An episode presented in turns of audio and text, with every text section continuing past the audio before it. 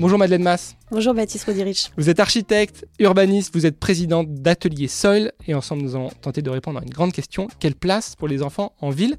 Est-ce que tout vous convient dans cette euh, introduction? C'est parfait. Bon, tant mieux, sinon on est obligé d'annuler l'émission, ça, ça n'allait pas du tout. Alors, ce n'est pas vraiment l'habitude de cette émission pour le coup, mais pour une fois, j'avais envie de, de discuter, de commencer par une question un peu personnelle. Quel est votre premier souvenir d'enfant lié à la ville?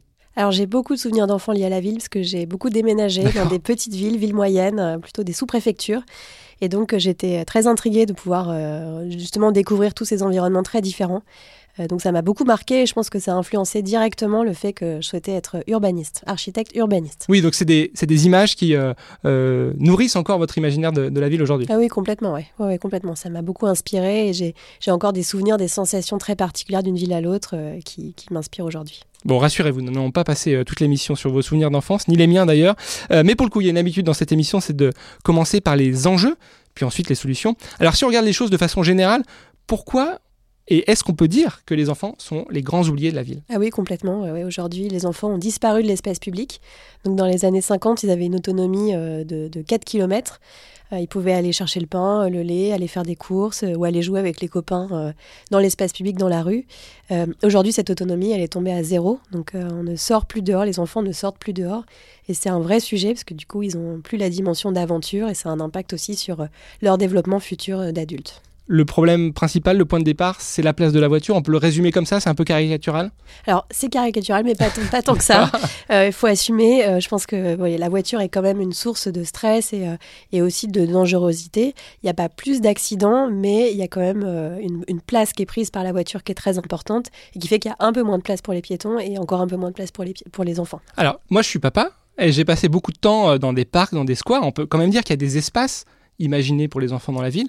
Est-ce qu'ils ne conviennent pas? Est-ce qu'ils sont mal pensés? À quel regard on peut porter sur ces espaces? Alors les parcs, ils sont clos. Euh, ils sont pas non plus euh, euh, hyper euh, développés partout dans les villes. Il y a des squares, ils, sont, ils ont des horaires, ils sont fermés la nuit, le soir, tôt le matin.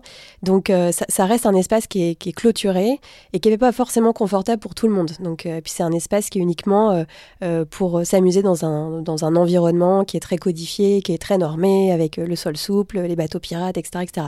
Là, on parle vraiment de l'autonomie, de pouvoir parcourir l'espace public, le trottoir, euh, aller d'un point à un autre euh, en parfaite autonomie. Donc c'est très différent que de se retrouver euh, parqué dans un parc, quoi. Le bateau pirate, c'est une vision des adultes euh, de l'imaginaire des enfants? Un petit peu. Ouais. Il y a un gros débat là-dessus autour de moi euh, avec des amis et des professionnels. Euh, c'est parfois un petit peu une projection de l'adulte, euh, bateau pirate ou même la balançoire, enfin voilà, des, jeux assez classiques. Et en fait, les enfants, ils jouent avec n'importe quoi, ils se cachent derrière un arbre. Le fait que le terrain soit modelé, euh, de, monter, d'être sur un promontoire, de regarder en haut, d'escalader. Euh, donc on n'a pas besoin forcément d'avoir un environnement euh, hyper construit euh, pour que l'enfant puisse euh, s'amuser. Est-ce que c'est uniquement une question d'aménagement? Là, on, parle des, on parle des parcs. Euh, Est-ce que c'est aussi une question de bâti, de, de bâtiments qui ne sont pas adaptés à la hauteur d'un enfant? Alors moi, je me concentre vraiment sur l'espace public parce que le bâtiment, euh, bon, il y a plein de, règles, de normes, de hauteur, etc. Mais le, sujet, c'est vraiment l'adaptation euh, des trottoirs, euh, des parvis, des, traversées piétonnes, de l'altimétrie, de la signalétique aussi, qui est dédiée à un public qui est plus petit, qui est peut-être plus vulnérable. Alors j'aime pas trop ce mot-là, mais en tout cas qui est, plus sans défense par rapport à bah, de la mobilité un peu rapide, efficace, des voitures le matin, etc. etc. Donc je, je pense que le sujet, il est vraiment sur l'aménagement de l'espace public. Est-ce que ça veut dire aussi plus de nature? Est-ce que les enfants euh, Évidemment. pourraient retrouver la nature en ville? Évidemment, la connexion à la nature, elle est hyper importante. Euh, alors moi, je suis persuadée que le projet de la ville, dans les, en- la- les enfants dans la ville, c'est vraiment euh, la ville plus écologique, en fait. La ville qui est plus fraîche, où la biodiversité reprend ses droits. Donc la connexion à la nature, elle est hyper importante et les enfants le demandent beaucoup. On a fait des concertations dans des rues à Paris pour des transformations de rues devant les écoles. Et c'est un des postes qui ressort le plus en fait, d'avoir des arbres, d'avoir de la végétation, euh, de, débitumer, euh, de désartificialiser, euh, en tout cas retrouver cette, connexion à la biodiversité. J'aurais peut-être revenir sur le point de l'autonomie, parce qu'on en avait parlé aussi avec Nicolas Lovera, qui vous avait précédé à ce micro il y a quelques épisodes.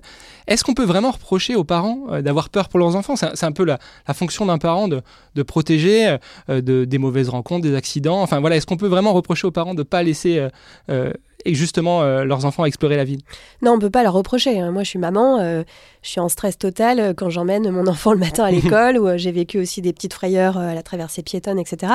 Donc, on peut absolument pas leur reprocher d'être un petit peu euh, angoissé euh, d'avoir cette appréhension sur l'espace public quand on a un enfant.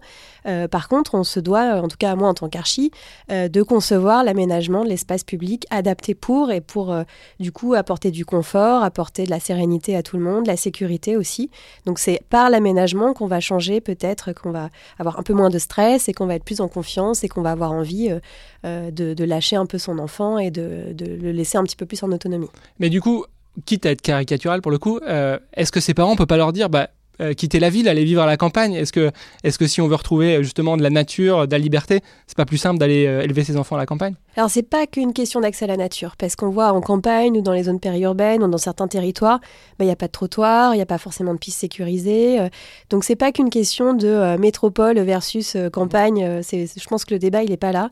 Je pense que c'est vraiment la place qu'on donne aux piétons et à tous les piétons, toutes les typologies de piétons, la biodiversité des piétons, comme dit Sonia Lavadino. en tout cas, les conditions qu'on leur donne pour pouvoir déambuler en sécurité sereinement dans la ville. C'est vraiment la place qu'on donne à la marche en général mais plus particulièrement aussi aux enfants. Alors, on va parler des solutions euh, dans, quelques minutes euh, dans cette émission, euh, dans la troisième partie. juste avant, malgré tout, et peut-être même le fait que cette émission existe, ça veut dire aussi que ce sujet-là monte un peu dans la population, chez chez les élus. Est-ce que vous, ces dernières années, vous avez vu cette question de la place des enfants en ville prendre de l'importance comme ça. Oui, elle prend beaucoup d'importance. Alors le sujet est présent depuis euh, très longtemps, depuis, plusieurs décennies. Il y a beaucoup de chercheurs, de géographes, de sociologues qui ont élaboré, enfin qui ont étudié la question de la place des enfants dans la ville. Par contre, on va dire une prise de conscience et euh, une mise en action par euh, les pouvoirs publics, les politiques, c'est récent et ça prend beaucoup d'ampleur et on voit pas mal de collectivités qui avancent pas mal sur le sujet, quoi. Eh bien, on va parler de ces collectivités euh, qui avancent, mais avant cela, on va passer à la partie euh, récréative de cette émission. Ça tombe bien, on parle d'enfants, la récréation, c'est aussi un, imaginaire, avec une séquence euh, que nous avons intitulée Dans 10 ans. Durant les prochaines minutes, euh, l'idée ce sera d'imaginer la vie des enfants en ville euh, dans 10 ans. Euh, autrement dit, la vie en 2033 des enfants qui sont nés par exemple cette année en 2023. En plus, ce côté de 10 ans, ça faisait un petit clin d'œil à la chanson d'Alain Souchon, donc ça m'allait bien. question courte, réponse courte, on fait comme ça? Ok. Alors, dans 10 ans, est-ce que les enfants vivront dans des villes très différentes de celles d'aujourd'hui? J'espère. J'espère que ce sera des villes euh, plus végétalisé, euh, avec un espace piéton qui est plus développé, avec euh, des trottoirs où on peut se croiser et papoter et pas gêner les gens qui, marchent et qui tracent le matin. Donc oui, j'espère que la ville sera très différente, parce qu'il y a un grand défi à relever, notamment un défi écologique, climatique, donc je, je l'espère. Bon, ça fait écho un peu à ma deuxième question. Dans 10 ans, est-ce que les enfants pourront se rendre à l'école à pied ou à vélo sans risque? J'espère aussi. J'espère qu'on aura créé un, tissu un peu euh, autonome, en tout cas un tissu qui permet, un tissu de, marche, en tout cas euh, qui est dédié à la place de l'enfant, euh, à l'échelle de la ville, où il pourra se déplacer d'un point A à un point B en toute sécurité et vivre une super aventure sur son trajet.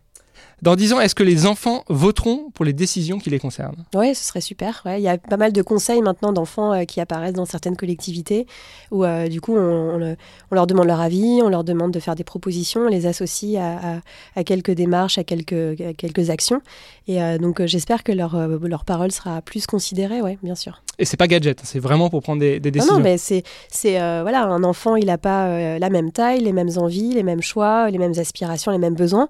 Donc c'est quand on construit la ville pour eux et, dans les décennies à venir, c'est important de prendre en compte la, parole de tous. En fait, c'est les enfants, c'est les femmes, c'est les personnes âgées, c'est les nounous, enfin toutes les personnes qui accompagnent aussi ces enfants et qui sont parfois dans un, peu un contexte d'inconfort. Et confrontés à des réalités de, terrain. Oui, bien sûr. Et enfin, dans dix ans, et là, c'est presque une question philosophique. Est-ce que euh, les enfants seront plus heureux euh, en 2033 que ceux de 2023 ou ceux de 93 Parce que moi, j'avais 9 ans en 93.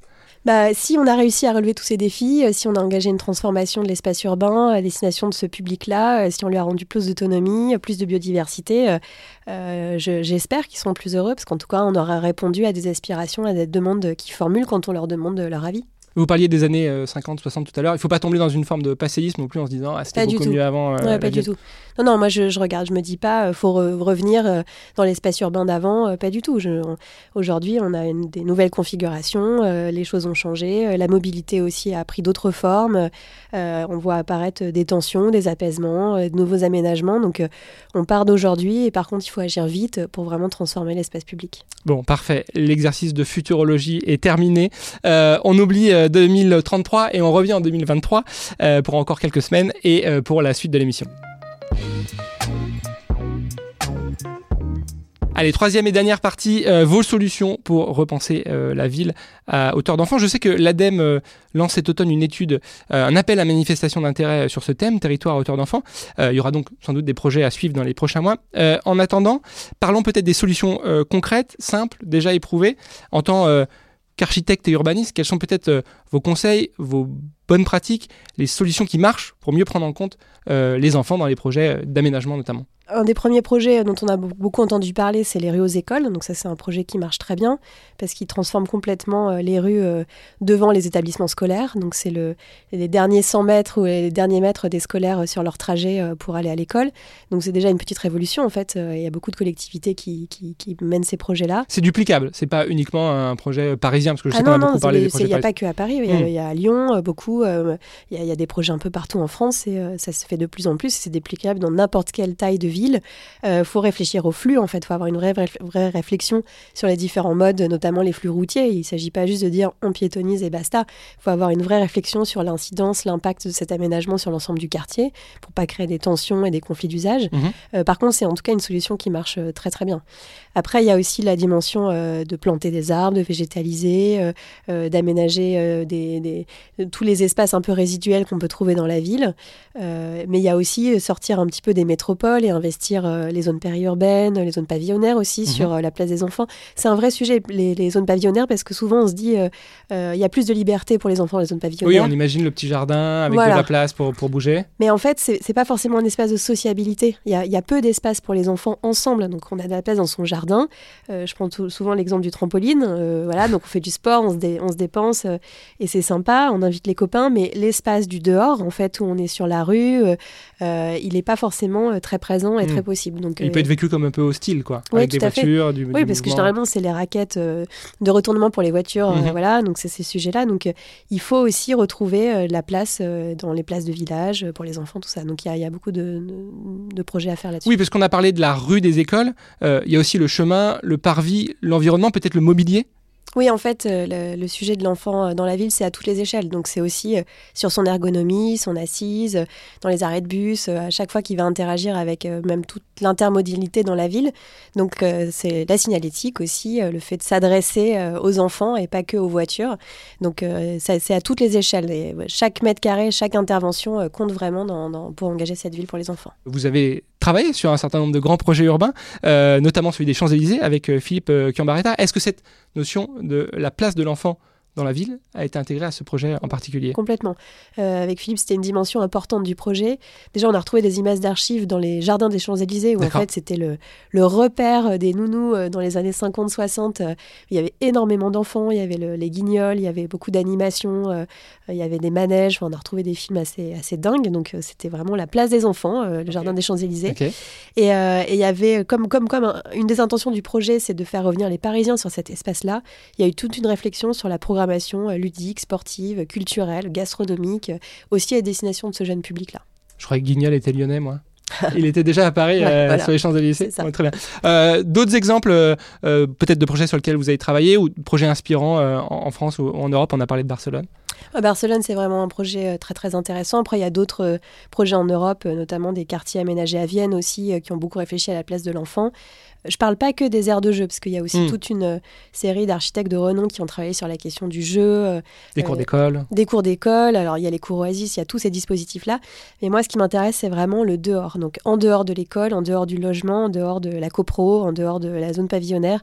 Comment est-ce qu'on peut rendre, fabriquer un tissu, un tissu vière, en fait, qui est vraiment un peu autonome, un peu isolé, notamment de la voiture, faut pas se mentir, pour créer cet espace serein. Je parlais en introduction de, de cette grande question, quelle place pour les enfants en ville? Là, on voit que finalement, en s'intéressant à la place des enfants en ville, on élargit à d'autres sujets et c'est peut-être ça qui est intéressant dans cette approche-là. Complètement, ça, ça embarque vraiment la question de toute la diversité des publics. Euh, l'enfant embarque tous ces, tous ces sujets-là, en fait.